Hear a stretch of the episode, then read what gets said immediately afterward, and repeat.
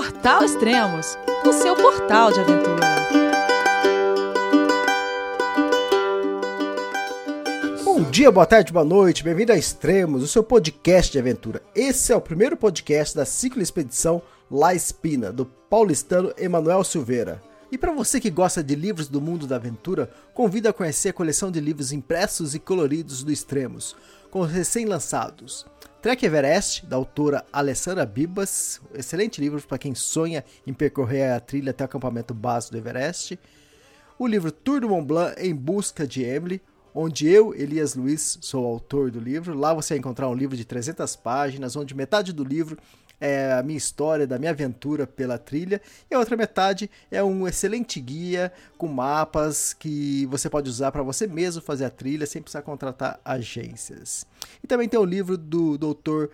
Rafael Escaravaca, o livro Entre Abismos, um excelente livro que narra a escalada da montanha mais alta da Oceania, o Carstens. Você encontrará esses e outros livros lá no site extremos.com.br.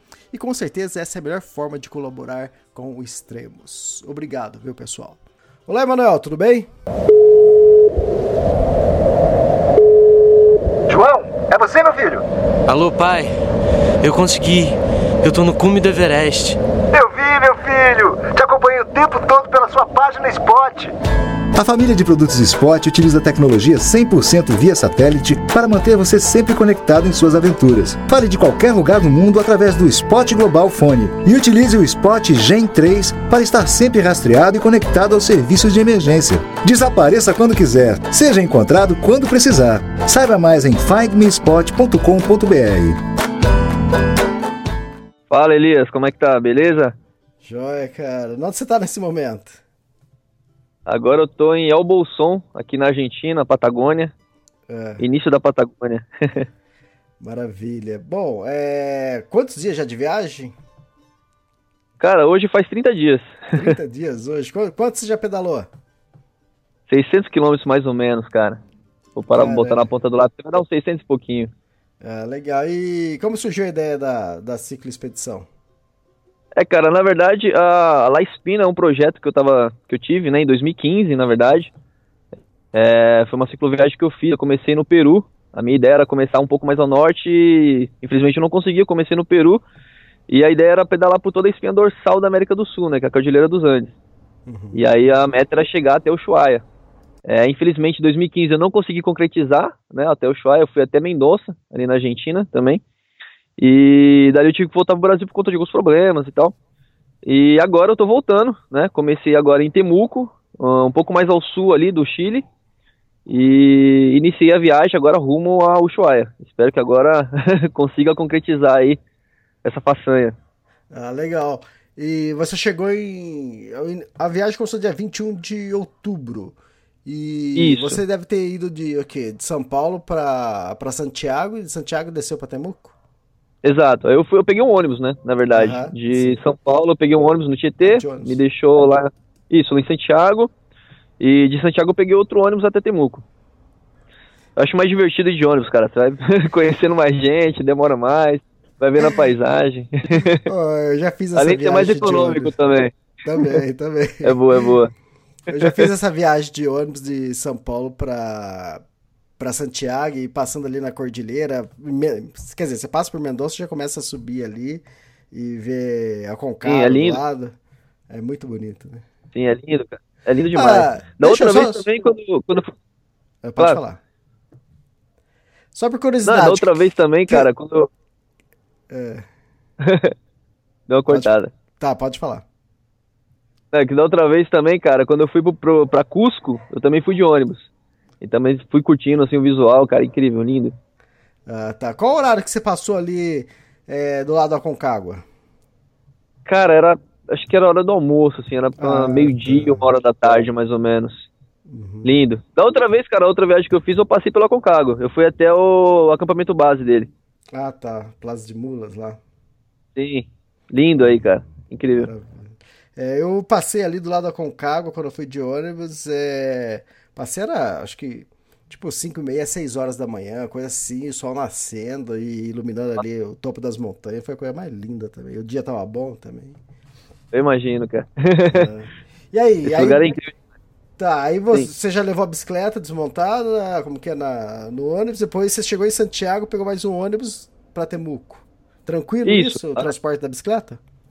Ah, cara, questão do transporte é bem tranquila, na verdade. Ah, o pessoal que acaba abusando um pouco e fica cobrando cobrando excessivamente, né, pela bicicleta. Você vê que os caras veem que é turista, acaba cobrando um pouco mais, mas ah, é uma coisa que acontece, né? Fa- Faz Uhum. parte. Sim. E, e aí, chegou em Temuco, você começou a viagem sozinho? Você estava acompanhado? Como que é? Cara, na verdade, um amigo meu, ah, eu tinha comentado com eles eh, sobre a ideia, né, da- dessa viagem e tal, e inclusive ele é rapeleiro ali do Sumaré, É, gente boa, ah, o Tássio, o nome dele. A gente combinou de, ele- na verdade ele ia sair de férias, né, do trabalho dele, eu falei, cara, eu vou fazer essa viagem, ah, por que, que você não vai junto? Aí ele começou a matutar a ideia e pensou, pô, por que não? Vamos. E aí a ideia dele era ficar um mês comigo, né? Pedalar de Temuco até Bariloche, fazer a ruta dos Sete Lagos, né? Fazer o vulcão Lanim e tudo mais. E dito e feito.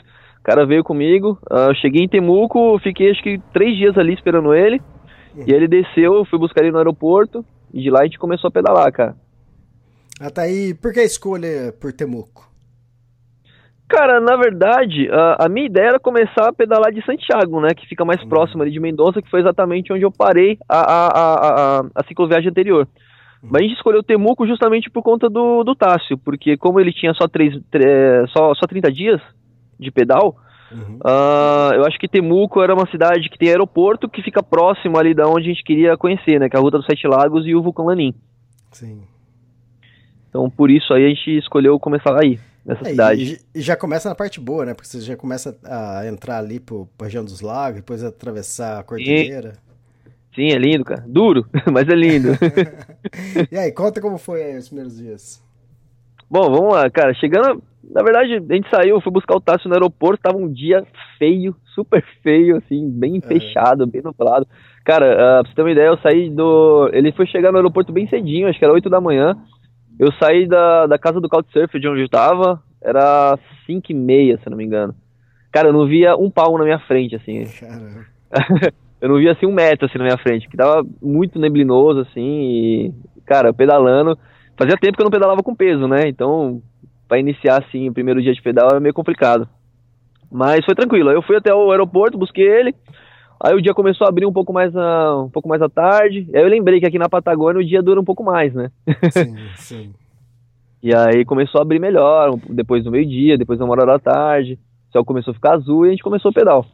E aí a gente foi até, até próximo ali de, de Vila Rica. É, No primeiro, no primeiro dia a gente já chegou bem próximo de Vila Rica, cara. A gente acabou acampando no, numa fazenda ali. Eu perguntei pra pra um casal se a gente podia acampar ali, eles deixaram tranquilo. E, cara, depois a gente foi seguindo. Próximo a gente foi, a passou, Pucon? passamos por Pucon, a gente não Aham. ficou aí, a gente ficou, na verdade, cara, é considerado Pucon, a gente ficou na frente do aeroporto ali de Pucon, Tá. numa madeireira que tem ali. A gente parou na frente da madeireira e falou, pô, tá legal pra acampar, vamos É. parar ali. A gente acabou parando e conversou com o carinha lá e, e ali a gente ficou. Bem massa, cara, Pucon é lindo. É, Pucon. Você vê o vulcão assim atra- através do lago, né? Na verdade você vê do, do Vila Rica, né? O vulcão Vila Rica. Isso. É incrível, cara. Lindo demais. Eu, tive, lindo eu tive demais. duas vezes lá em Pucon, a ideia até era subir o Vila Rica, mas estava tempo fechado, acabei, acabei não indo, mas pra quem curte, é, a região é muito bonita. Pô, é incrível, cara. O problema é que o tempo aqui é muito instável, né? É, exatamente. nunca sabe, nunca sabe o que vai acontecer, cara. Tá aí. E daí, eles passaram por Pucon, foram pra onde? É, eu, É, eu tô- a gente tá conversando, é legal você falando os lugares que você passa, porque é, a maioria dos ouvintes do podcast acaba ouvindo o podcast ou em trânsito, ou tá Claro. dentro, dentro do carro, ou tá pedalando, ou correndo. Mas algumas pessoas tá, tá no computador e eles gostam de acompanhar é, pelo mapa, pelo Google Maps. Ah, legal, massa. Ah, cara, depois de Pucon a gente seguiu, né? ah, rumo ao passo Mamu Himalaia, que é o passo que vai pra Junín, né? Pra, pra Argentina, Junín de Los Angeles. Ali a gente ficou, cara, bem próximo de, de um vilarejo chamado Karen. É bem depois ali de Curarrehue. É... Cara, ali na verdade, a gente acampou no, num camping que tava fechado, assim, pra, que agora não é temporada, né? A temporada começa em dezembro. Uhum. E, e tava fechado o camping, cara, um visual incrível, assim, com, a, gente acampou, a gente acampou basicamente na beira do, do riozinho, ah, com umas montanhas nevadas, assim, no fundo. Foi o primeiro visual, assim, ah, vai, vamos dizer, lindo que a gente ah, ah, acabou acampando. Depois dali, a gente seguiu, só subida, só subida, Uhum, é. até, até a fronteira da Argentina. Só que aí que tá, cara. Um pouco antes de chegar ali na, na fronteira, a gente acabou passando um guarda-parque, acho que uns 20, 20, 30 quilômetros antes da fronteira, cara. Começou a chover. Hum. A gente falou, ah, será que a gente para? Será que a gente não para? Vamos continuar. E subida íngreme pra caramba. e a gente subindo, subindo, subindo. Teve uma hora, cara, que não dava. Tava chovendo demais, demais, demais. Aí o Anorak já não tava aguentando, a, a bota já também não tava aguentando. E a gente acabou parando um pouco ali, ah, esperar um pouco a chuva passar. A gente falou, meu, não tinha nada assim ao nosso redor, nada. E, ah, vamos esperar um pouco. Esperamos, esperando e nada, nada, nada, nada, nada. Cara, quando a gente viu, a gente tava todo ensopado, com frio lascado, assim, cara, um perrengue nervoso, assim, vamos dizer. E, cara, a gente não sabia o que fazer. A gente não sabia se a gente seguia mais subindo. Hum. A gente sabia que ah, pra frente era só subida. é, ou a gente voltava até a casa do guarda-parque, né, da Conaf. Que Ah, tava, acho que uns 12 quilômetros para baixo. E aí a gente discutindo ali, ver o que a gente ia fazer ou não, a gente acabou decidindo voltar. E aí voltando, passou uma caminhonete, a gente gritou assim, os caras acharam que tava, tinha acontecido algum- acidente, que a gente tava pedindo ajuda e tal. Eles ficaram super preocupados com a gente, era uma família que tava viajando. E a gente explicou o que, que tava acontecendo, né?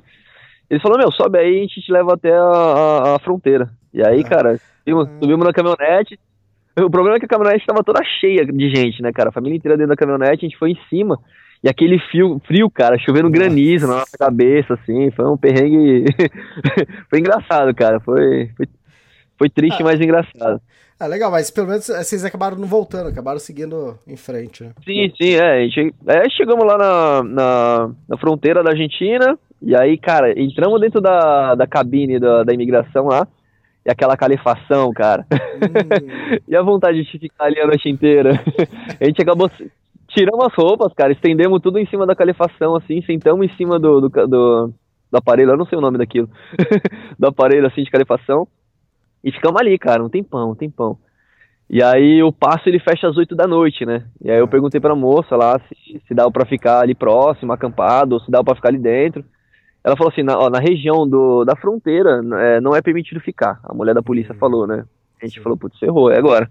Ou a gente dá a saída na Argentina e corre mais um quilômetro e meio pra dar entrada no Chile, ou a gente volta um pouco mais pra tentar acampar. E a chuva caindo. e a gente não sabia o que fazer, cara. A gente falou, meu, quer saber? A gente já, já se ferrou todo, já estamos aqui, vamos dar saída na, na Argentina, vamos percorrer esse um quilômetro e meio aí, lá a gente vê o que a gente faz. da saída na E fomos, Argentina. né? Então, então- então vocês voltaram? Na Argentina não, desculpa, na saída do Chile Ah, pra entrar na Argentina, desculpa. Isso. Isso. E aí a gente fez isso, cara. Percorremos aí esse quilômetro e meio ah, até a Argentina, chegamos lá ensopado de novo. Mas aí a gente já falou, meu, vamos que vamos, vamos tentar seguir um pouco mais. A gente sabia que mais pra frente tinha uma, uma casa de guarda-parque, né? Que é a, a própria entrada do, do, do vulcão Lanin, do campamento base. E aí demos uma entrada na, na, na Argentina e fomos pra lá. Chegamos na, no, na cabine do, do guarda-parque não tinha ninguém, cara. Hum. E aí a gente falou, meu, ferrou. Tentamos bater lá na polícia, a polícia não quis aceitar a gente. A gente falou, meu, e agora, e agora? Aí tinha uma casinha bem no fundo assim, a gente descobriu que era a casa própria do guarda-parque, onde ele mora, né? Aí tinha duas meninas lá, acredito que uma era filha dele, outra era uma, uma visita. E elas falaram, meu, é, o meu pai não tá aqui e se vocês quiserem dá pra vocês dormirem lá no banheiro. O banheiro tá aberto, o banheiro do guarda-parque. A gente, ah, melhor que nada, cara. Fomos lá pro banheiro, acendemos as coisas, cara. Dormimos ali mesmo. Aí acendemos uma. Eu, eu trago sempre a espiriteira e um fogareiro, né? A espiriteira a álcool. Ah, porque o fogareiro ele gasta muito, muito gás e o gás é caro e tem lugar que eu não, não consigo encontrar, né, cara? Uhum. Então a gente acendeu a espiriteira a álcool, deixamos esquentar lá dentro do, do banheiro, cara. Virou uma sauna aquele lugar. É, aí no meio da noite o guarda-parque o guarda-parque apareceu, é, perguntou, pô, tá tudo bem aí? Como é que é? Me falaram que vocês estavam aí e tal, não sei o quê. Aí explicou a situação para ele e falou, bom, vocês já estão incomodados, tá tudo bem, precisa de alguma coisa? A gente falou, não, tá tranquilo. Então, beleza, deixou a gente ficar lá. Uhum. E no dia seguinte a gente até conseguiu uma carona com ele até, até Runim, que a, a chuva continuava ainda, as nossas coisas não, não tinham secado completamente. E aí, Runim de Los Angeles, tinha um couchsurf lá esperando a gente, uma moça super gente boa chamada Janete. E aí a gente ficou um par de dias, cara. Ficou acho que uns cinco dias aí na, na casa da Janete, secando as coisas, cara. Nossa, preparando, preparando tudo, porque a gente ainda fazia o ascenso do, do vulcão Lanin, né? Ah, tá. Então aí vocês Naquela... iam voltar. Isso, aí a gente ia voltar, na verdade. Uhum, uhum. E aí a gente preparou, né? Fez as compras tudo mais. E aí naquela mesma semana a gente voltou. Compramos lá as passagens de ônibus, que passa ali próximo do Lanin. E cedinho a gente estava lá, cara. E foi engraçado que no dia que a gente ficou lá no, no, no banheiro também, no dia seguinte, a gente viu um pessoal chegando pro Laninha, assim, cara, em um tempo super feio, a galera subindo uh, sem pestanejar, assim. Você fala, caralho, cara, os caras são tudo doido. e, bom, a gente se preparou, chegamos lá, cara. Uh, na verdade, a gente pesquisou uma data melhor, assim, que, que, que não fosse chover, que não, não tivesse tanta neve e foi isso. O dia estava bem, bem, bem mais frio que os outros, mas não tinha tanta chuva e nem, nem neve. E fomos. Aí chegamos lá, fizemos o registro do guarda-parque e começamos a subir. Cara, que lugar incrível. É, eu já tinha feito montanha nevada, assim, mas uh, acho que não com tanta neve, cara. Não com tanta neve. Acho que o Lani me surpreendeu. Eu nunca tinha andado com crampon também, foi a primeira vez. Uhum. Ah, a maior e... parte do, do vulcão é. Você caminha em neve, é isso, né? Sim, sim, a maior parte, cara. Uh, na verdade, o, primeiro dia, cara, você caminha. Eu não, eu, vou, eu não vou chutar quilometragem que eu não, não, não, me lembro, cara. Mas você caminha acho que umas duas horas assim no vale, né? Uh, pra aproximação da montanha, do vulcão. Isso, é, é o acampamento base. Uhum. E dali você começa, já coloca a polaina no pé, não precisa nem colocar o crampon, porque a neve ali é muito, é muito fofa, né? Então o crampon não resolve muito. Aí você coloca a polaina e vai subindo. E aí quando você tá chegando próximo lá do, do, do, dos refúgios, né, de alta montanha, aí sim, aí é recomendável colocar o, o crampon. E no, no Laninha ele tem três refúgios, cara. Tem um, um, um acampamento do um refúgio do, do, exército antigo que está inabilitado, está desabilitado. Uh, tem um do exército agora que está habilitado, que você tem que fazer uma reserva. Na verdade não, desculpa. Esse do exército você tem que os 12 primeiros que chegarem conseguem ficar no refúgio. Ah, e no, e no, último, no último refúgio, que é o mais alto, que é o Carra, chama, né? Ele é da, do Clube Andino da, da Argentina. E esse daí você tem que fazer reserva. E graças ao guarda-parque, a gente fez amizade, a gente conseguiu fazer reserva lá com eles e ficamos nesse refúgio. Mas o que a gente não sabia, cara, é que a gente ia passar um perrengue nesse refúgio aí, porque, é, na verdade, o refúgio do exército, cara, ele é mais. Uh, ele tem isolamento térmico, né? Ele tem caminha, ele tem cozinha, ele tem tudo, uhum. né? Tudo que você precisa. E a gente chegou no carro, que é o mais alto, a gente pensou, ah, vamos pegar o mais alto, porque ele fica mais próximo do cume, a gente tem mais tempo para fazer o cume depois, né? Chegamos no carro, ele não tem nada, cara, ele é praticamente uma geladeira, porque ele é só metal, assim, e não tem isolamento térmico nenhum, não tem, não tem nada, não tem nada, absolutamente nada. E Bom, a gente chegou, não sabia o que fazer, a gente falou, meu, ferrou, e agora? E, cara, neve entrando, assim, dentro do, dentro do refúgio e congelando tudo dentro, derretendo água, sabe? A gente tentou tirar o máximo possível de gelo que tinha ali de dentro, tentamos enxugar um pouco a água também, para poder esticar o isolante e dormir tranquilo. Mas foi complicado, cara. E essa noite aí no, no refúgio a gente acabou pegando menos 12, cara. Caramba. Acho que foi a noite mais até agora. É. Oi, Manuel, é, só para ter uma noção, é, quantos acampamentos, quantos dias para fazer o ataque ao cume? Cara, o Lanin dá pra você fazer em dois dias, tranquilamente. Uhum. É, um dia. Uh, em um dia você consegue fazer até o acampamento alto, tá? Uhum. É, e no outro dia você faz o cume e volta, tá? Ah, entendi. E eu vou te explicar por quê. Na verdade, o Lanin, cara, ele é uma montanha. Ela não é uma montanha muito técnica. É técnica, mas não é tanto assim. E na descida, cara, uh, o pessoal costuma fazer uma espécie de esquibunda. que não é muito recomendável nas montanhas, né? mas lá o pessoal faz muito, porque como é muito íngreme e tem muita neve fofa, o pessoal acaba fazendo. E aí o pessoal sobe no cume no mesmo dia e depois desce de esquibunda. Uma boa parte ali. Oh, para quem está escutando, o Lanin tem 3.747 metros de altitude. De proeminência, Isso. que é da base até o cume, tem 2.631. Não é pouca coisa, não. Não. Mas, cara, eu vou te falar, ah, quem tem experiência com, com trekking, com montanha de nevada, uhum. assim, cara, faz tranquilo. Eu vou te falar Sim. que faz tranquilo. Uh, a gente, que nem o Tássio, por exemplo, ele nunca, ele não, ele não, tem, não tinha nenhuma experiência com neve. Ele, ele é guia de montanha no Brasil e tudo mais, faz trekking.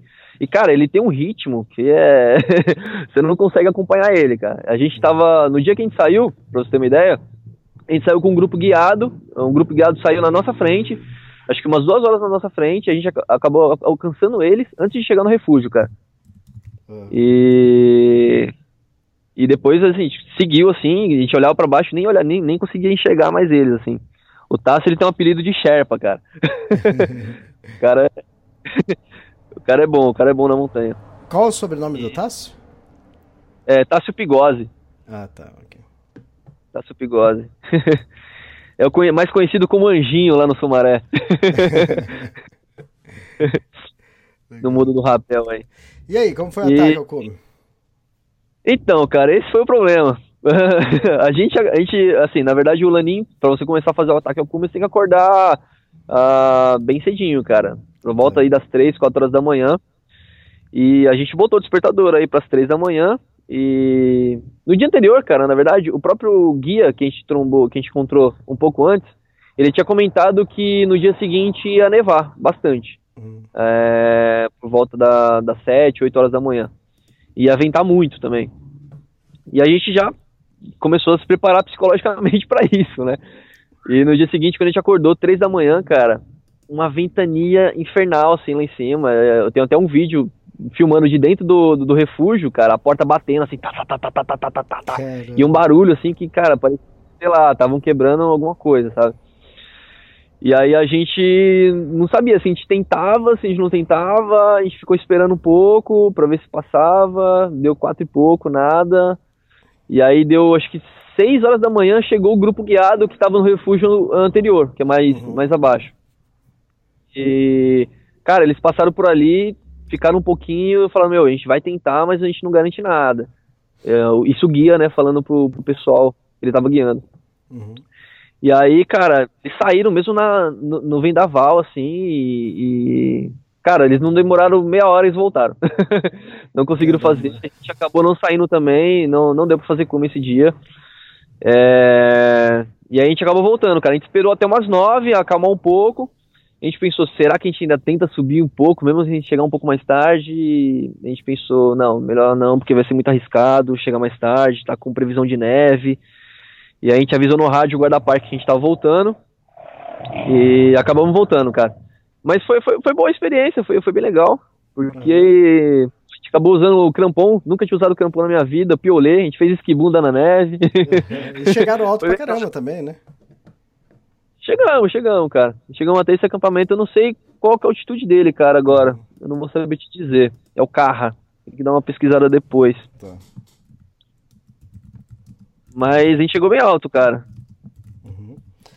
E, e, e depois? É, a gente tinha, cara, antes do Lanin, a gente tinha até planos de fazer o Quetrupilan, que é um vulcão aí, alternativa para quem faz o Vila Rica, né? Ah, tá. é, a gente acabou nem fazendo ele também porque uh, o guarda-parque próprio do Chile lá falou que não era recomendado porque tava, tava completamente fechada a entrada do parque e a trilha da, até a base do vulcão também tava, tava muito. tava com muita neve fofa e funda, cara. E não tinha como andar se fosse com aquela saquete, sabe? Que o pessoal usa no pé. Sim, sim. Então a gente acabou desistindo também do Quetrupilan e voltamos para Runim. E aí, de Runim de Los Angeles, cara, a gente ficou mais uns dias lá na casa da Couchsurf, abusando um pouquinho. e seguimos para São Martin de Los Angeles, né? onde iniciaria aí a, a, a famosa Ruta dos Sete Lagos, né? Ah, Aí, aí a gente acabou ficando na, numa casa de um outro couchsurfer também, um cara que ele é... Cara, eu fiquei com medo dele, na, pra falar a verdade. Vou ser bem sincero. Porque no perfil, no perfil dele do, do couchsurf, cara, em todo lugar, assim, até na foto dele tá escrito assim, leia todo o meu perfil. Leia todo o meu perfil. Em cada frase que ele escrevia no perfil dele, ele- tinha assim, entre parênteses, em algum lugar, leia todo o meu perfil. Sabe, essa frase. Eu fiquei com o cara. Eu, eu li, tentei ler todo o perfil dele. Só que o meu celular, eu não sei o que acontece, ele não abre tu- é, ah, toda a descrição, né? E aí eu fiz a solicitação, é, ele falou assim, cara, é, eu preciso que você leia todo o meu perfil. eu falei, não, mas todo o seu perfil. Ele falou assim, não, você não leu. Eu, Como assim, cara? Ele falou, é, tente ir no ler mais. Aí eu fui, fucei no meu celular, aí tinha lá o ler mais, cliquei no ler mais. Aí tinha lá, ele, ele pede uma palavra-chave, cara. Eu nem lembro qual que era a palavra-chave, acho que era parmegiana, era alguma coisa assim. é. Ela não era torta, desculpa, era torta a palavra-chave. E aí você tinha que. A primeira coisa, que- antes de você pedir a solicitação né, da, da, da hospedagem, você tem que mandar torta pra ele. Pra ele saber que você leu todo o perfil. e aí eu falei, não, desculpa, torta. E aí ele sim, ele explicou. Aí ele mandou, tem umas, umas leis assim, bem, bem rígidas assim, sobre a casa dele, que ele é, ele é vegano. E ele queria que você respeitasse assim a, a ideologia dele, que não comesse nada, derivados e tudo mais na casa dele. Eu falei, não, tudo bem, eu respeito e eu vou respeitar a sua casa, né? E a gente chegou lá e tal, o cara respeitou a gente super bem, cara, o cara super gente boa. eu fui assim com o pé atrás, né? Aham. Mas ele, é, cara, super gente boa, ele cozinha bem demais, a gente comeu muito bem na casa dele. A gente acabou conhecendo outro brasileiro também, o Daniel, viaja aí pelo, pelo, pelo, pela América do Sul já faz dois anos, é, tocando violão. E foi engraçado até que, eu, cara, é, de São Martim até aqui, cara, a gente encontrou o Daniel três vezes, cara, em três cidades diferentes. E Foi isso sem, isso sem marcar. Sem marcar, exatamente. Foi Uhum. incrível. a gente passa na rua assim, o cara tá tocando, pô, é, tocando música brasileira, você já sabe que é ele, né? e aí foi legal, cara. São Martin de Los Angeles, a gente não, não aproveitou muito, assim, a, a- o- o- as riquezas naturais que tem ali. A gente conheceu poucas lagunas, na verdade. A gente foi nos miradores que tem por ali. E, cara, a gente descobriu uma coisa aqui na Argentina, ah, no- na, Patagônia Argentina, né? Que são as chocolaterias, né? E, cara, como ah, eu tô tentando gastar o, me- o- o menos, o, ah, o menor, menos possível de dinheiro, assim, sabe, cara? Uhum. Então, ah, a gente passava assim nas chocolaterias. Ah, então, eu queria provar aquele chocolate ali. Aí a moça vem, gente dá um chocolate. Aí aquele ali, aí a gente dá um chocolate, provava um pouquinho dessa chocolateria, depois ia pra próxima, provava um pouquinho mais, ia na outra e provava um pouquinho mais. E assim ia, cara, ficava a cidade inteira rodando o dia inteiro, provando chocolate. É. Era a nossa diversão diária. e aí, cara, de São Martim, ah, a gente acabou seguindo e começamos aí ah, a famosa Ruta dos Sete Lagos, né? Uhum. E a gente acabou acampando aí próximo do Lago Meliquina, que é o primeiro lago lá. Não sei se nem se ele conta como lago oficial da Ruta dos Sete Lagos, porque, cara, é, eles falam que é a Ruta dos Sete Lagos, mas tem muitos mais lagos que, que sete Sim. aí, né? tem muito mais. E, na verdade, eu nem faço ideia de quais são os oficiais. Eu sei que a gente acampou aí no, no, no Lago Meliquina, próximo aí. Depois a gente acampou próximo do, de um rio, cara, do Lago Falkner, se eu não me engano. Ah, no acampamento grátis. Aí, aí tem uma história engraçada, cara. eu, cara, eu, eu vou te falar, eu sou adepto a- a- aos nudes de montanha. Ah, mas o quê? nudes de montanha. Ah, entendi. Eu vou na montanha e eu faço nude. Ah, sabe? É pra mim, não, é nem pra mostrar pra ninguém, é pra mim. É pra eu guardar de recordação, sabe? É. E aí, cara, a gente tava nesse camping, ah, é um camping agreste, assim, da, do- dos guarda-parques daqui, né? E não tinha ninguém. Tinha, na verdade, um casal que tava, que tava pescando mais pra frente, assim. E aí eu falei pro Tássio, eu falei, Tássio, é, cara, eu vou ali atrás, eu vou tentar fazer um nude, e você avisa se chegar alguém, né? Cara, tô lá, eu fazendo a foto, de repente olho pra moita e tem uma mulher me olhando. Putz, Aí era a Ah, mulher do, do pescador, cara. Eu fiquei com medo dela contar pra ele, cara. E ele vinha, tipo, sei lá, tocar satisfação comigo. E, e aí eu vesti a roupa rapidinho, eu vi Tássio, porque, cara, você não me avisou. Ele falou, cara, eu não vi, juro que eu não vi. eu fiquei, cara, fiquei com, com medo, assim, do, do cara vir falar alguma coisa, mas aconteceu nada. Ah, s- só fazer um parênteses aqui, o Refúgio Carra é, tá a 2.610 metros. É, chegamos a essa altitude aí, então. Bem legal.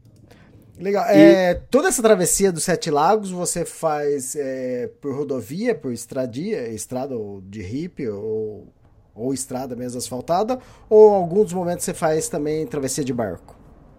Cara, na verdade, ela é to- hoje ela é toda asfaltada, tá? Tem, tem certos lugares que você, eh, que você pode atravessar de barco para algum ponto ou outro, tá? A gente acabou não fazendo isso. Na verdade, tem até um passo aí da, ah, pela Vila Gostura, se eu não me engano, ah, que você tem que atravessar de barco Uhum. até o Chile, tá? E- mas não, cara, na verdade, ela de São Martim até Bariloche, cara, ela tá toda asfaltada hoje.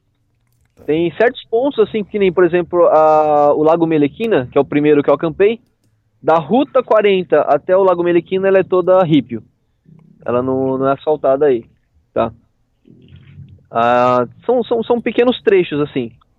Mas a Ruta 40 inteira, ela já é toda asfaltada nesse, nesse ponto. Sim, sim.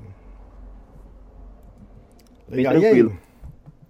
E aí, cara, da, desse, desse riachinho aí ó, dos nudes, É. a gente seguiu ah, até Vila Angostura, né? Chegamos em Vila Angostura, só chuva, só chuva, todos os dias. Acabamos ficando num camping aí, tentamos couchsurfing, não conseguimos. Ficamos num camping e, cara, a gente não conseguiu fazer nada em Vila Angostura por conta da chuva. E porque a cidadezinha, cara, ela é muito cara, na verdade. Sim. Ela é muito cara.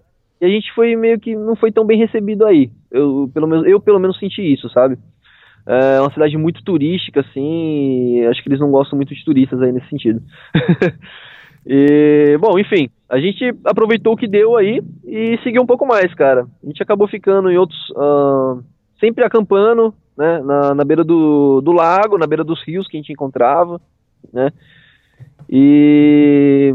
Cara, eh, na verdade, a ruta, a, a, o, o- a parte que eu fiz do, desse, desse riachinho até Vila Angostura é muito linda, cara. A gente passou por, por vários lagos, assim. Ah, teve um até que a gente encontrou que tinha, tinha o pessoal fazendo yoga, assim, tava, tava bem legal. Uma vibe bem boa, assim. A gente até pensou em acampar aí, só que eh, os meus cartões de memória estavam todos cheios, cara. Eu precisava muito visualizar meus cartões de memória, senão eu não ia conseguir é, passar nada, não ia conseguir filmar nada, nem tirar mais uma foto. E aí a gente teve que até a Vila Angostura pra, pra poder descarregar. Viu E depois muita seguiu, gente, fomos até- Viu muita gente pescando é, com fly por aí? Nessa região? Não, cara, pior que não. Na verdade, não. Eu vi bastante pescador. É... Fly, o que, que é fly? Você fala? É, é de mosca, aquela que ele fica arremessando, assim, fica tipo dançando com a vara. E. Ah, não. Esse não. Aham.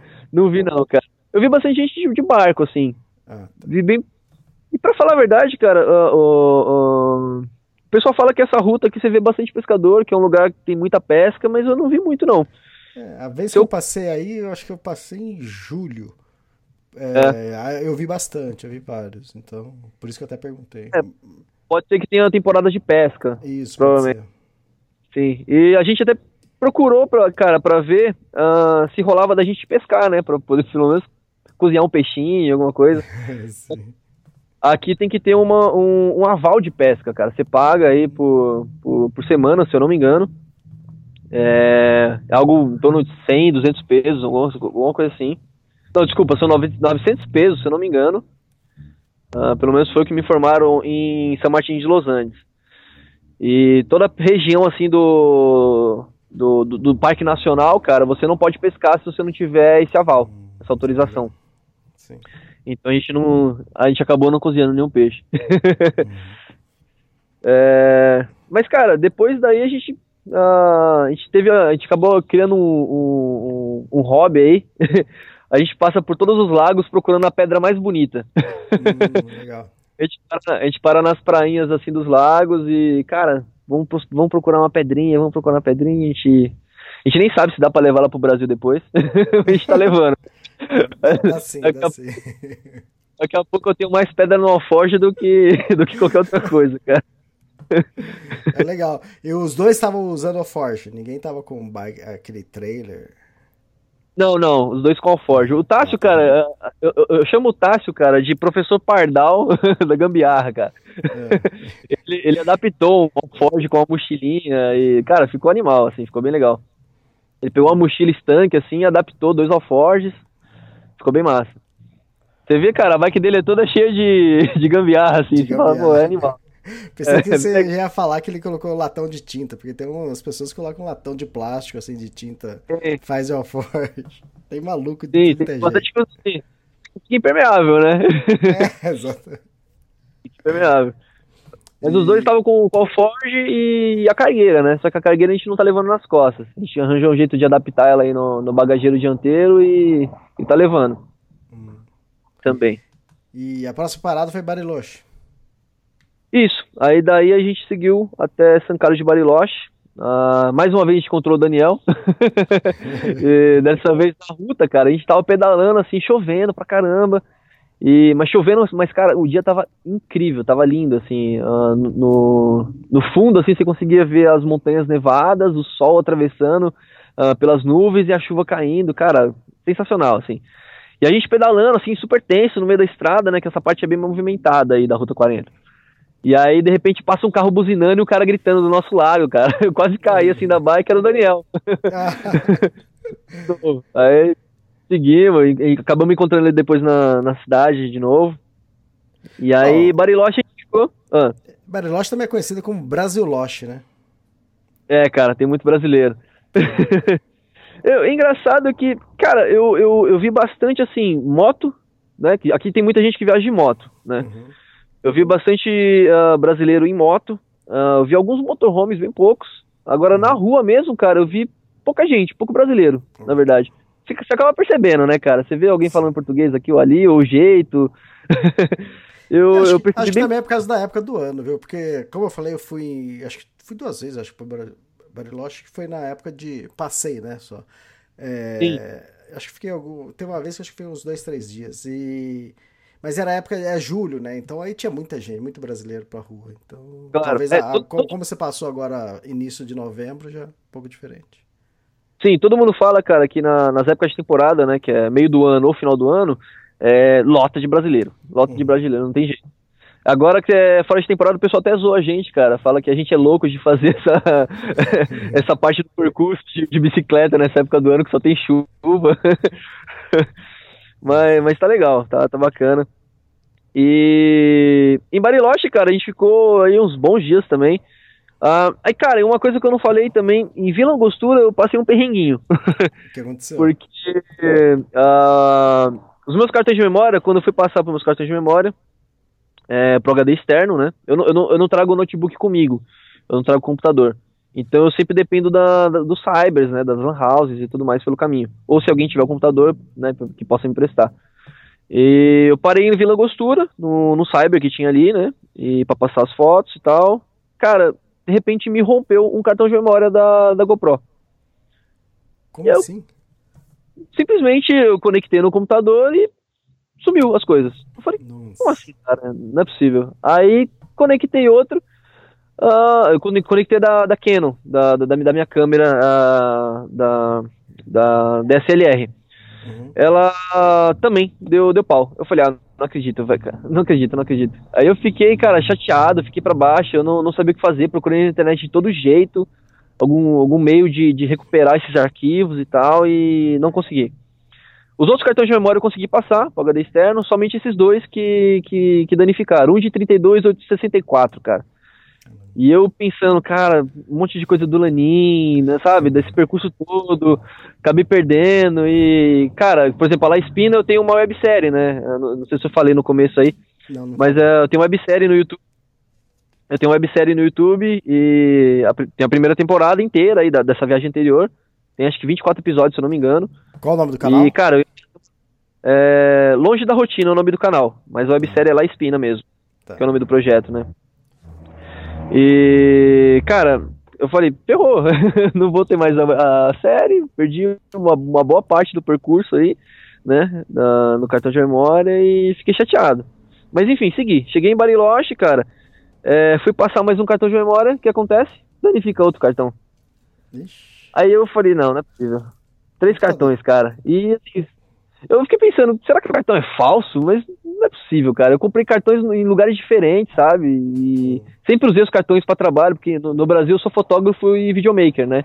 Uhum. Então sempre usei os cartões para trabalho e tudo, e nunca me deu problema. Eu fiquei pensando, será que é o externo? Será que é o computador? Será que é o conector? Não sei. E aí eu fiquei sem saber o que fazer. A sorte é que em Bariloche, cara, a gente ficou na casa de um, de um cara chamado Agostinho, Uhum. E ele é físico, técnico de informática, o cara é genial, assim. cara... Uhum. ele manja muito, assim, de, de, tecnologia e tudo mais. Ele falou, meu, traz aqui esse cartão de memória. Pegou os três cartões e conseguiu recuperar um monte de coisa, cara. Tem muito vídeo que ele não conseguiu recuperar, mas muita foto, assim, todas as fotos ele recuperou e alguns vídeos. Então eu já fiquei mais feliz, já fiquei bem mais tranquilo em relação a isso. Oh, deixa eu fazer ele uma propaganda. Sabe... É, meu irmão tem uma firma de recuperação de dados, mas normalmente de HD, mas acho que também de, de cartões de memória, mas. Aí, boa. Se Chegando no depois... Brasil, lá, cara. legal, legal. Boa, boa. Mas ah, agora então, tá... então, então, deixa eu completar então. Quem quiser é vexus.com.br, é vex com x, vexus.com.br. Boa, vou fazer o um merchan. Merchan, merchan pro brother. Legal. Eu vou passar lá também, cara. Pode ter certeza. E. Cara, aí, cara, eu fiquei super feliz que conseguiu recuperar, agradecer ele imensamente, assim, o cara. E assim, é engraçado que ele é super fechado, assim, na dele, não fala muito, e, uhum. cara, ele super ajudou a gente. Na verdade, ele nem ia receber a gente na casa dele, ele. É, eu tinha comentado com ele pelo, pelo, pelo, próprio, pelo próprio aplicativo, né, que que eu precisava de um lugar, ele falou, meu, não vou poder porque eu tô, no, tô, tô fazendo um projeto de física quântica, sei lá o que que era, que ele tinha que fazer lá, é. do trabalho dele, e eu não vou poder receber vocês. Eu falei, não, tranquilo, é, acho que eu vou ficar no campo e tal. Ele falou, meu, é o seguinte, tem minha garagem, minha garagem é. tem cozinha e tem banheiro, se vocês quiserem ficar lá, falei, pô, quer perfeito. Quer melhor que isso? melhor que água quente ainda, cara. É, E aí a gente acabou ficando lá. Ficamos aí acho que uma semana também. Ficamos um bom tempo aí, cara. E aí a gente aproveitou para conhecer Bariloche, né? Conhecemos lagos que tem ali, o, na rua Ruapi, né? Que é o, o, principal. As prainhas que tem por ali. E a gente foi fazer um, um, uma montanha que tem ali, cara. Que é o Cerro Lopes. Cerro Lopes. Ele é um pouco depois ali do Cerro Catedral, cara. Um refúgio que tem. Uh, dá pra fazer em um dia, cara você fazer até o refúgio, assim. A gente não fez cume, não. Dá, é, eu nem sei se dá pra fazer cume dele, nem sei como funciona, a gente nem pesquisou muito. A gente foi só para conhecer mesmo, e cara, é muito lindo. A gente viu neve de novo. Dessa vez a gente fez um boneco de neve na montanha lá. E foi bem legal também, foi uma experiência bem legal. A gente chegamos, chegamos lá no refúgio, bastante gente, uh, muito gringo, assim, gente que estava fazendo pela primeira vez, subindo pela primeira vez. É muito íngreme, super íngreme, tão íngreme quanto o Lanin. e só que bem mais tranquilo, cara, com bem menos neve e a diferença é que esse daí ele tinha umas cascatas assim, umas cachoeiras no meio do caminho que enriquecia bem, bem o visual assim. E as lagunas todas de fundo, né, com todas as montanhas nevadas. Uhum. Você podia ver até o vale assim uh, de Vila Angostura pro lado de lá, a colônia suíça ali embaixo, que é muito bonita também. Bem massa, altitude, cara. Eu gostei bastante desse refúgio. É, é 2.075 metros.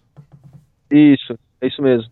Uh, o, o, refúgio, se eu não me engano, ele é um pouquinho, um pouquinho é, abaixo disso. Isso, certeza. Mas o cume dele tem isso daí. É, mas é bem massa, cara. Eu gostei bastante. E a gente só fez ele, na verdade, em São Martin. Ou em São Martin não, em Bariloche. E depois daí a gente seguiu. E aí a gente começou, cara, a Saindo de Bariloche, a gente não saiu pela, pela Ruta 40 e saiu beirando ali o Cerro Catedral, uma outra ruta que tem, que eu não me lembro o nome agora. mas ela era um pouco mais bonita do que sair pelo centro. O centro você passa pelo, pelos bairros e tudo mais, ali você passa pelo. Essa ruta que a gente fez, você passa pelo, por uns lagos, então é bem mais bonita. A gente veio pedalando por ali. E, cara, próximo no, do fim do dia, assim, a gente já querendo acampar, a gente descobriu que tava tendo uma uma rixa ali com que ali tem umas tribos Mapuche, né, daqui da região, as tribos indígenas. E e tava tendo uma, uma, uma, rixa ali com, com as tribos, com, com os guarda-parques e, e, a própria prefeitura local. Porque eles querem reivindicar algumas terras dali da região e tal. E eles não estão permitindo turismo, não estão permitindo nada. E a gente de bicicleta não sabia disso, uh, sem saber onde, onde, onde a gente ia acampar. Uh, ficamos sabendo que ali onde uh, tem um acampamento livre, né, dos, dos próprios guarda-parques, recentemente, dois dias atrás, um casal tinha acampado ali e os Mapuches apareceram à noite e expulsaram eles e tudo mais, ameaçando e tudo mais. Então a gente resolveu não ficar por ali, tentou avançar um pouco mais aí, mesmo forçando um pouco mais a perna. Fomos até uma vila chamada é, Vila Mascardi. Uhum. E ali a gente encontrou um guarda-parque. Beirando uh, o lago. Super... Beirando o lago. Uhum. Ali tem um lago chamado Lago Guilhermo, cara. É. Ele é bem mais para baixo ali, do Lago Isso, Gutierrez. É. De um lado é o Lago Mascardi e de outro lado é o Lago, lago Guilherme. Isso, exatamente. Então ele é bem mais, bem mais para baixo aí. Chegando ali próximo da, do, do Lago Guilhermo, cara, na Vila Mascardi, a gente encontrou esse guarda-parque. Uh, ele super gente boa. Na verdade, a gente primeiro perguntou pra polícia, cara. Porque anteriormente o pessoal tinha falado, ah, pergunta para mais, mais abaixo na Vila Mascardi tem um guichê da polícia, você pergunta aí. A gente, bom, vamos lá perguntar pra polícia. O policial, cara, tratou a gente super mal, assim, não quis receber a gente, não quis dar informação, sabe? Uh, foi bem, bem curioso isso daí, bem chato. Mas uh, a gente conversou com ele, ele falou, meu, a gente precisa só de um lugar para acampar uma noite e tal, e não tem um lugar que possa acampar aqui. Aí ele mandou a gente lá pra região dos Mapuche, sabe? Eu falei, meu, não, mas lá tá tendo. Tá tendo essa guerra, praticamente essa guerra civil aí entre eles e não tem como a gente ficar ali e tal. Ele falou, não, aqui não dá pra ficar e tal. E aí, mais ao fundo, a gente viu o guarda-parque. A gente foi lá pra perguntar pra ele, né? Pô. Aí o cara falou assim, não, cara, mais pra frente aqui, na, beirando o Lago Guilhermo, tem um, um acampamento agreste que tá fechado agora, por conta da temporada, né? Que não começou. Vocês podem ficar ali. A gente, ah, beleza, vamos lá começamos a, a seguir, o, o, policial de longe assim me chamou. Aí eu, putz, ele vai encrencar, né? Vamos lá. Fui lá conversar com ele. Ele, o que, que o guarda-parque falou ali para vocês? Eu falei, ah, ele, ele, ele, informou que tem um acampamento aqui mais pra frente, que a gente pode ficar tranquilo e, e, e, que, que a gente pode ficar lá, né? Sem, sem precisar pagar. Aí o, o, o policial, ele, sabe, uh, achou que a gente tava mentindo, sabe, assim? Uhum. E aí ele, ele falou, o, o guarda-parque falou isso mesmo? Ele falou, eu disse, falou. Uh, ele falou, tá bom, eu vou lá perguntar para ele. Eu fiquei esperando para ver se ele ia perguntar, ia lá comigo agora para perguntar, né, para desmentir na cara dele. Mas não, aí a gente seguiu, a gente ficou meio com receio do, do, do, do policial vir atrás depois para expulsar a gente, mas não aconteceu nada. É, esses medos que a gente tem no Brasil, né, cara, aqui isso não existe. É, é um pouco diferente, né?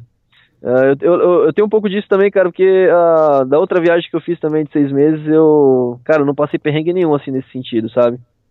Foi bem tranquilo, eu sempre fui muito bem recebido em todos os lugares, assim, graças a Deus. Uhum. E, bom, enfim, a gente foi pra esse, pra esse lago, né, o Lago Guilhermo, e a gente acampou também, cara, muito lindo, a gente acabou... tinha, tinha um, uns pássaros ali, cara, protegendo os filhotinhos, a gente ficou um tempão ali, cara, umas duas horas pelo menos observando assim os pássaros, foi, foi bem legal. tinha, tinha, tinha, acabado de nascer assim, sabe, os filhotinhos. Tava bem uhum. massa. Legal. E e dali, cara, o guarda-parque mesmo ele tinha falado, ó, ó, vocês podem seguir pela ruta 40, né, que é asfalto, ou dali do, do, do camping tem a ruta antiga, né, que é o antigo caminho para El Bolson. E ele falou, ah, é de rípio, mas é a ruta muito mais bonita. A gente, ah, vamos por essa, né, cara? Lógico.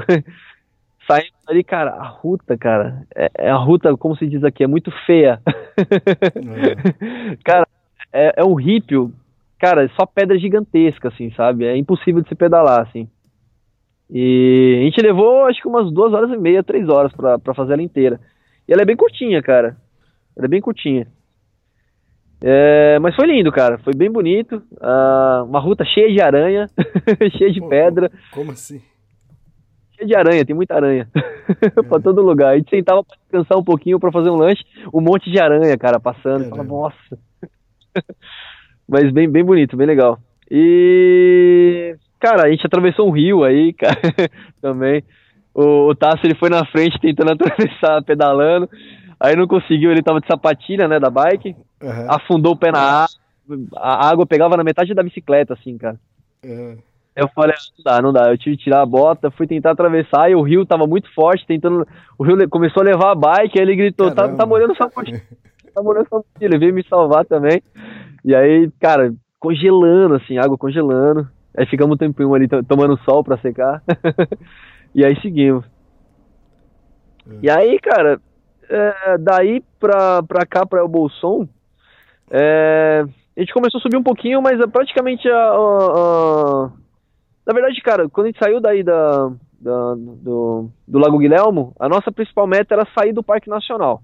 Uhum. Porque dentro do Parque Nacional eles têm essa, essa norma que você não pode acampar em qualquer, em qualquer lugar Ah, né? Somente em lugares habilitados, somente em sítios habilitados.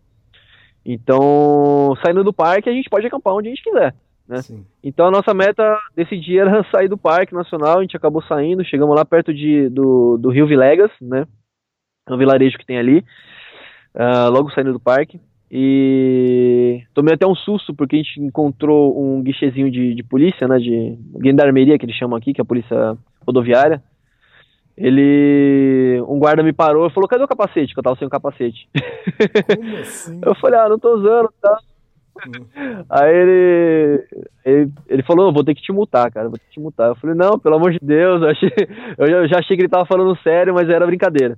É. Ele acabou não me multando, aí eu falei que era brasileiro, ele falou, ah, já viajei pelo Brasil e tal, ele começou a falar português com a gente.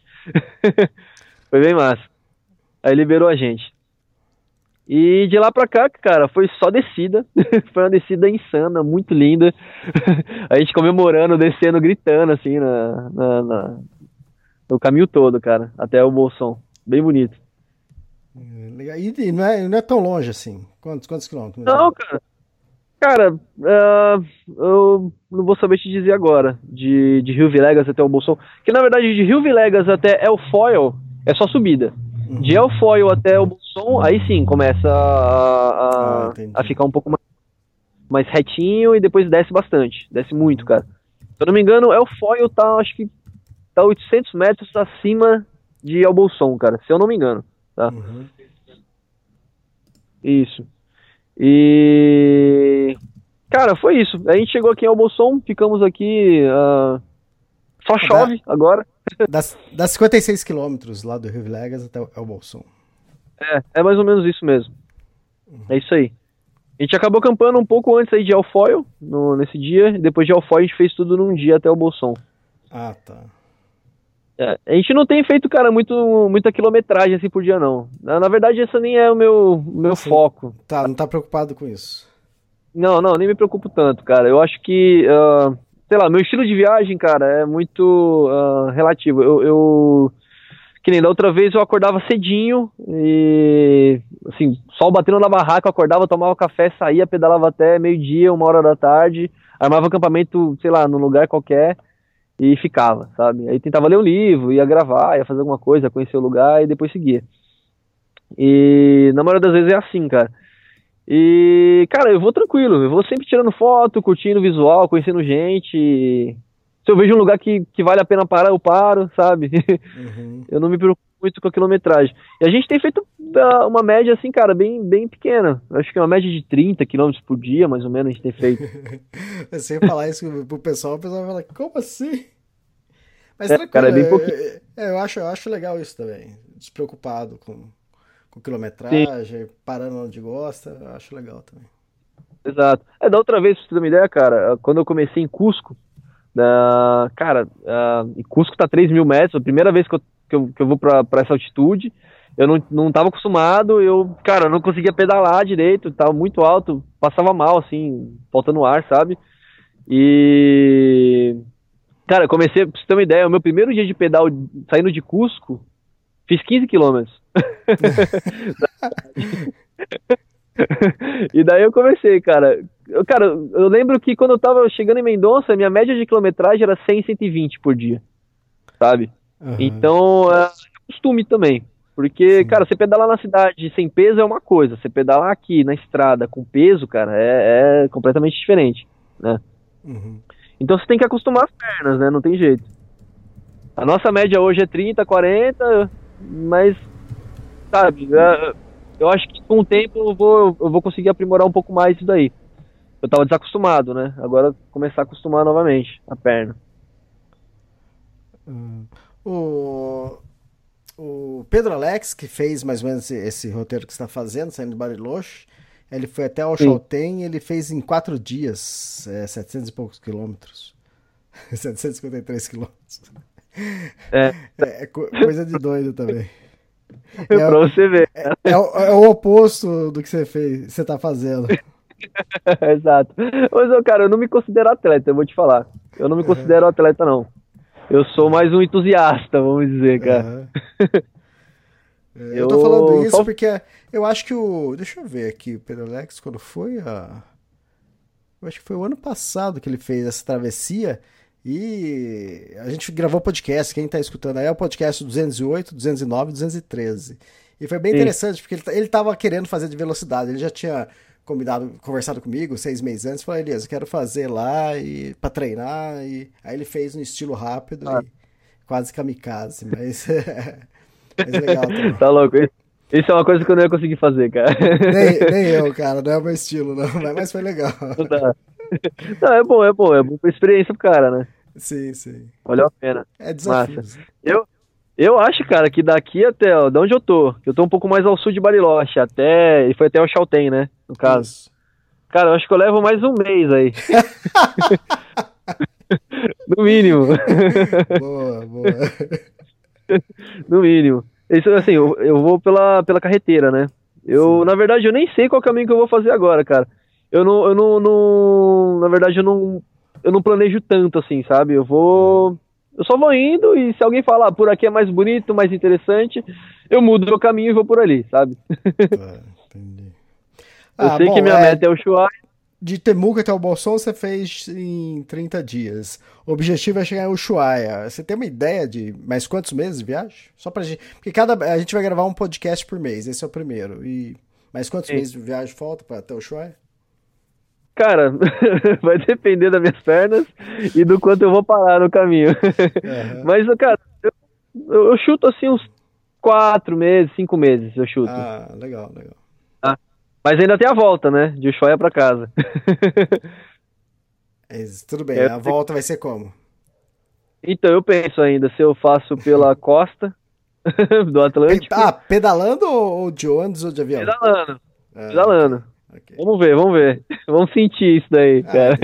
Então, então tem bastante, Chega- bastante tempo aí pela frente de, de Sim, cicloviagem. chegando, chegando em Ushuaia eu sinto isso daí, vamos ver como é que a gente faz. Uhum, sim. Ah, maravilha. Oh, e mais alguma coisa, Manuel? Cara, ah, eu acho que é isso. Daqui agora eu sigo pra, pra o Parque Nacional Los, Los- Alerces, né? Aham, O pessoal fala que é bem bonito aí, tem bastante lago também. sim. E acho que daí eu entro pro Chile, cara. Ah, tá. Depois, aí é a carreteira austral, Uhum. famosa. É, agora você tá na Ruta 40, né? Isso, Ruta 40 agora. Uhum. Mas eu já vou sair dela, cara, porque eu não vou fazer. Pra, pra entrar no Los Alerces, eu não vou passar por Esquel. Porque, cara, o meu estilo de viagem eu não gosto muito de passar em cidade grande, sabe? Uhum. Eu prefiro passar pelos vilarejos menores. Acho que você consegue sentir muito mais a cultura do lugar, sentir muito mais a- a- o, o que o pessoal tem a oferecer, sabe? Sim. Ah, você aprende muito mais, você, você conhece muito mais. Eu, eu prefiro, cara. Eu acho que cidade grande acaba, você acaba perdendo muito ah, esse contato com as pessoas, Ah, sim. com a cultura lo- local. Sim. Show de bola. Bom, então acho que é isso. E então até, até o mês que vem, aí que vamos ver até onde você chegou. Pra, próximo mês a gente grava um novo podcast. Pô, a gente vai se falando aí e a gente combina direitinho. Vamos ver onde que eu vou estar. Legal, Emanuel. Obrigado e manda um abraço aí pro Tássio também. Valeu, Elias. Mando sim, pode deixar. Ele tá mandando outro aqui. É, valeu, obrigadão. Falou, Elias. Um abraço. Abraço, mais, tchau, tchau. Eu sei que nunca me deixou. Eu sei que sempre esteve aqui comigo, livrando o meu coração do que não é seu. E eu sei que todas as noites vente pra acalmar a minha mente e pondo no meu coração que eu sou teu.